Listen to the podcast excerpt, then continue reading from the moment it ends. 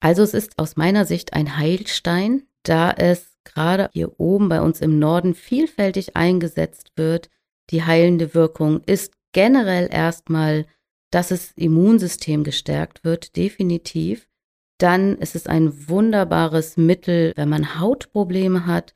Ganz wichtig auch bei rheumatischen Erkrankungen und auch bei Gelenkserkrankungen.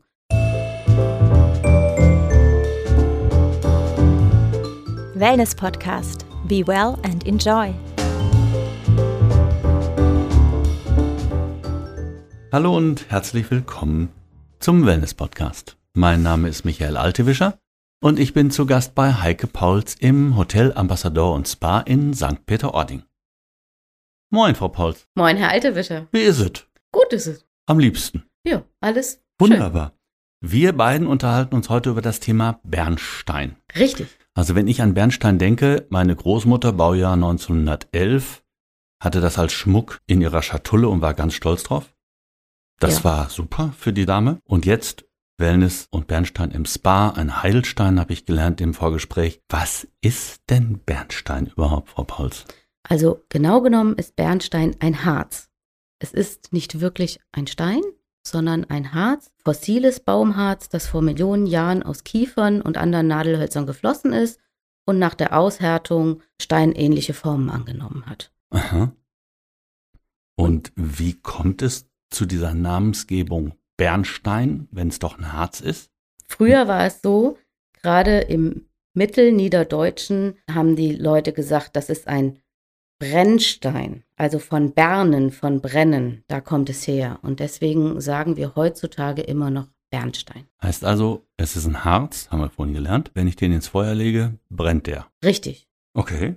Man lernt doch nie aus. Jetzt weiß man, dass der Bernstein, ja, ich sag mal eigentlich rund um Ostsee und Nordsee gefunden wird. Was ist zur Historie dieses Harzes zu sagen? Die Entstehung des Bernsteines geht auf ganz, ganz lange Zeit zurück, sozusagen in dem baltischen Bernsteinwald. Das war kein subtropischer Urwald, sondern eine vielfältige Vegetation mit unterschiedlichen pflanzlichen und landwirtschaftlichen Strukturen, auch mit Sümpfen, Auwäldern, Mooren und Mischwäldern.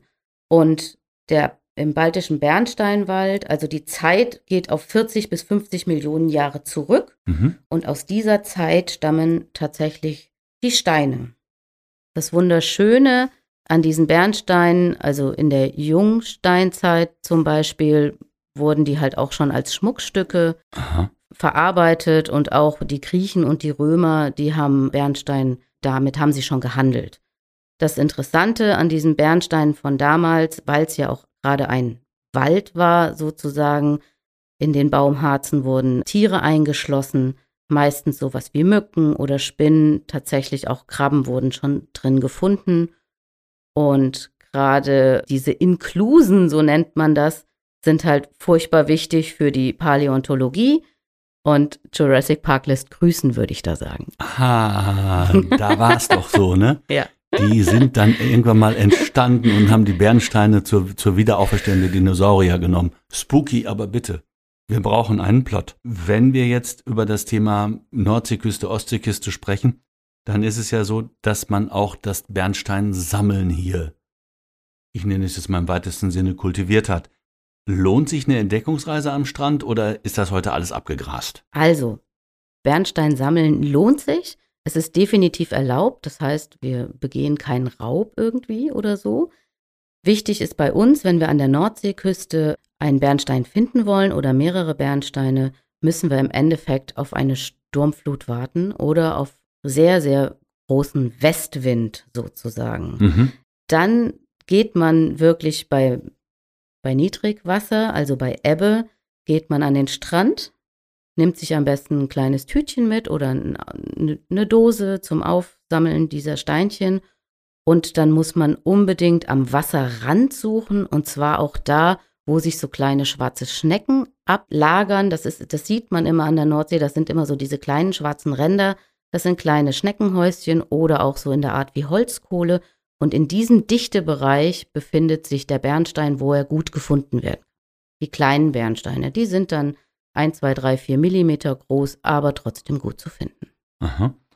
Und gibt es außer den jetzt gerade angesprochenen Tidezeiten was zu berücksichtigen beim Sammeln? Beim Sammeln muss man unbedingt noch darauf achten, dass man den Bernstein nicht mit dem vermeintlichen Phosphor bei uns am Wasser findet, am Wasserrand. Phosphor sieht leider so ähnlich aus. Und Phosphor kommt aus dem Zweiten Weltkrieg, gerade der weiße Phosphor, der ist der Bestandteil von Brandbomben gewesen. Der sieht leider Gottes so ähnlich aus wie Bernstein.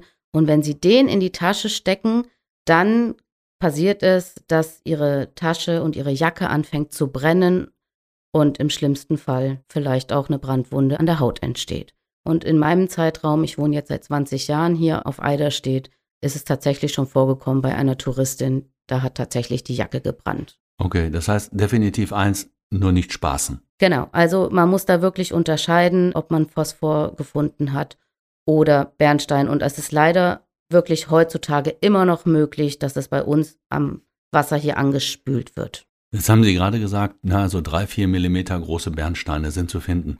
Wie sieht das denn aus mit diesem berühmt-berüchtigten Begriff Klunkern?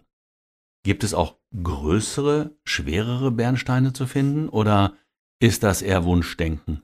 Tatsächlich gibt es bei uns auch ab und zu, wenn wir Glück haben, größere Bernsteine zu finden.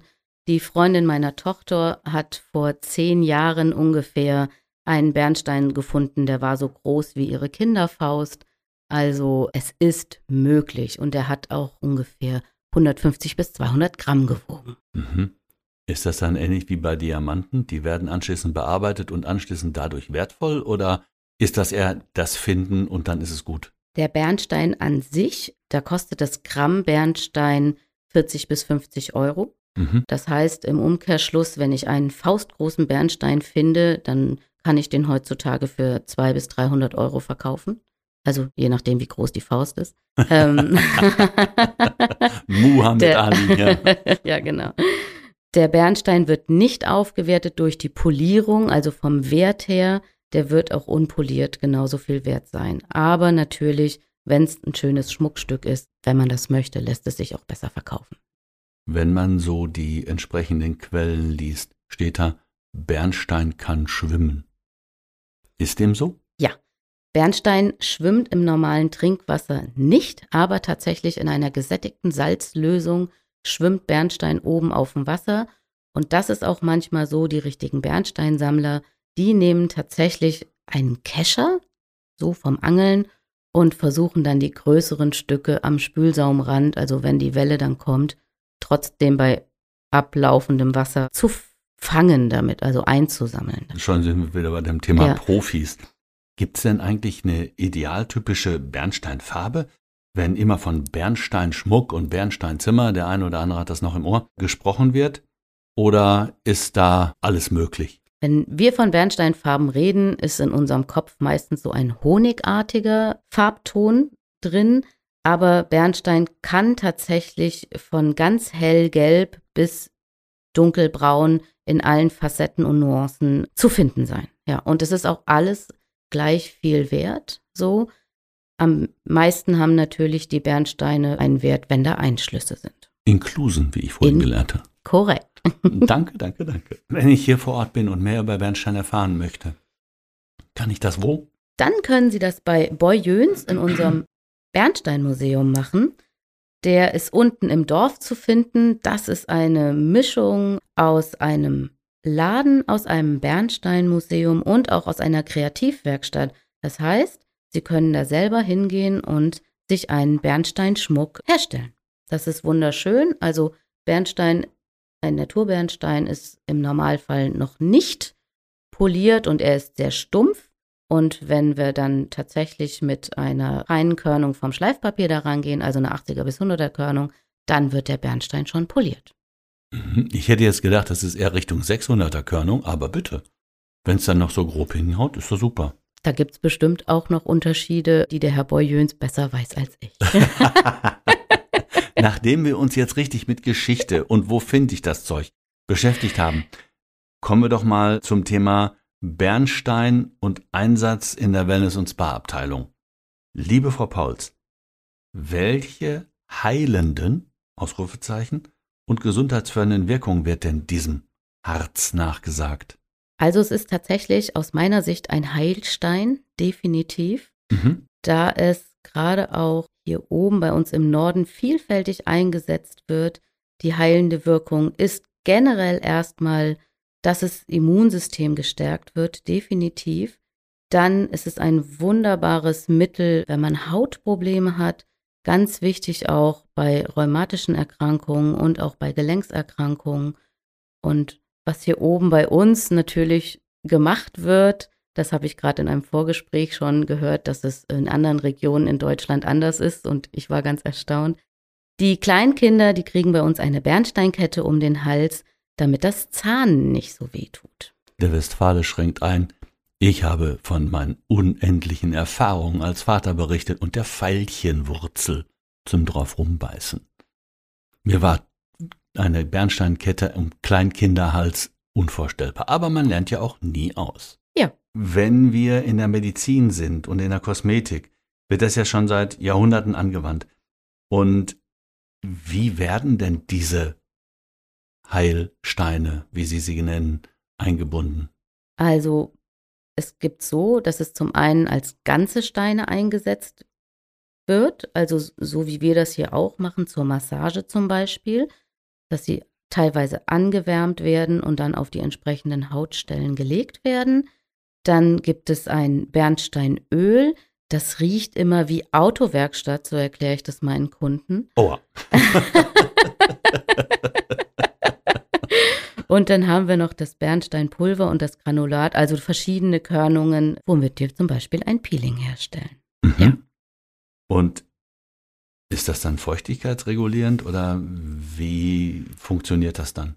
Genau, das wirkt feuchtigkeitsregulierend, es regt die Durchblutung an und es dient auch zur Straffung der Haut.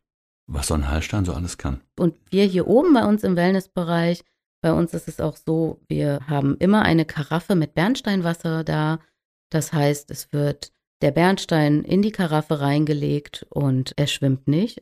also, Haben wir ja gelernt, ist ja richtig, Süßwasser. ist ein ja. echter Bernstein, also es sind mehrere Bernsteine und die Informationen von dem Bernstein gehen in das Wasser über und wenn wir das dann trinken, dann ist das wirklich sehr gut für unser Immunsystem und auch für die Gelenke und für Aha. die Haut. Jetzt haben wir es getrunken. Welche Anwendung gibt es denn noch mit Bernstein hier bei Ihnen im Ambassador? Wir bieten Peelings an. Das heißt, das ist unser gutes Nordseesalz, wird gemischt mit Mandelöl und mit Bernsteinpulver und dann wird der Körper damit eingerieben und hinterher mit warmem Wasser abgeduscht und die Haut ist wunderbar streichelzart. Dann bieten wir Massagen an, wo wir zum einen mit ganzen Bernsteinen massieren. Die sind ungefähr so faustgroß. Und auch das Öl ist mit Bernsteinöl versetzt. Mhm. Dann haben wir Körperpackungen, das heißt eine wunderschöne Basiscreme, auch mit Algenöl und gemischt mit Mandelöl und auch unserem Bernsteinöl wird angewandt. Der ganze Körper wird schön eingecremt und danach liegen sie auf einer angewärmten Liege. Die Creme kann schön einziehen, der Körper wird gepflegt. Sie können mit einem Blick aufs Meer und einem Gläschen Sekt, wenn Sie möchten, es gibt auch Tee oder Wasser und Saft, das genießen in der Zeit. Das ist wunderbar. Wenn ich das richtig im Kopf habe, für alle, die sich nicht vorstellen können. Wir schauen hier gerade aus einem Fenster auf die jetzt gerade auflaufende Flut und das Ganze aus der fünften Etage. Es ist schon ein genialer Blick, ne? Ja, es ist wirklich ein sehr schöner Arbeitsplatz. Das kann ich nicht leugnen. Das war auch einmal einer der Gründe, warum ich hier unbedingt arbeiten wollte, weil ich den schönen Ausblick habe, wirklich jeden Tag aufs Meer zu gucken und zwar ziemlich nah. Es ist wirklich nur 1,4 Kilometer entfernt. Das heißt, wir sehen hier Ebbe und Flut. Ja, genau. Kommen wir zurück zu den Behandlungen. Ja. Die Gesichtsbehandlung Amber Pur, die bieten wir auch an. Das heißt, es wird tatsächlich auch mit Bernstein gearbeitet, mit Bernsteinpeeling im Gesicht. Dann machen wir auch eine wunderschöne Energie-Bernstein-Massage im Gesicht, wo wir auch kleine Bernsteine benutzen, um die Energiepunkte im Gesicht anzuregen. Für all diejenigen, die gar nicht genug von Bernstein bekommen könnten, haben Sie sicherlich auch noch Angebote, oder? Richtig. Wir haben zum Beispiel unser Bernstein Vital im Angebot. Das ist ein Arrangement aus dem Spa-Bereich, bestehend mit einer Bernstein-Ganzkörperpackung und einer Ganzkörper-Bernstein-Massage und auch eine Amberpur Gesichtsbehandlung inklusive dieser wunderbaren Bernstein Energiemassage. Jetzt haben wir im Vorgespräch darüber gesprochen, was könnten wir den Zuhörerinnen und Zuhörern für zu Hause mitgeben. Und jetzt haben wir gesagt, da gibt's gar nicht so viel. Ne? Es ist die beste Möglichkeit, hier hinkommen nach St. Peter-Ording und einfach mal machen lassen. Das ist richtig, genau. Spüren Sie hier oben die Wirkung des Bernsteines, das ist wunderbar. Wenn bei uns ein Gast zum Beispiel ein Feeling mit nach Hause nehmen möchte vom Bernstein, dann haben wir ein selber angerührtes Bernstein-Peeling. Das kann sich der Gast mitnehmen und sich zu Hause dann noch mal ein bisschen wohlfühlen unter der Dusche. Aha, jetzt haben wir wieder ganz viel Schleichwerbung gemacht. Liebe Frau Pauls, ganz herzlichen Dank für das informative, tolle Gespräch. Liebe Zuhörer, wir sagen bis zum nächsten Mal beim Wellness Podcast und versprechen, wir sind nicht zum letzten Mal an die Küste aufgebrochen. Eine gute Zeit. Tschüss, Frau Pauls. Tschüss, Herr Altewischer, und ich freue mich, wenn Sie gerne mal wiederkommen. Aber sowas von. Das war schon wieder eine Folge vom Wellness Podcast Be Well and Enjoy. Konnten Sie etwas für sich mitnehmen? Dann lassen Sie uns das gerne in den Kommentaren wissen. Wenn Ihnen die Folge gefallen hat, freuen wir uns außerdem über eine positive Bewertung. Und abonnieren Sie den Wellness Podcast am besten jetzt, falls Sie es noch nicht getan haben. So verpassen Sie keine Folge mehr.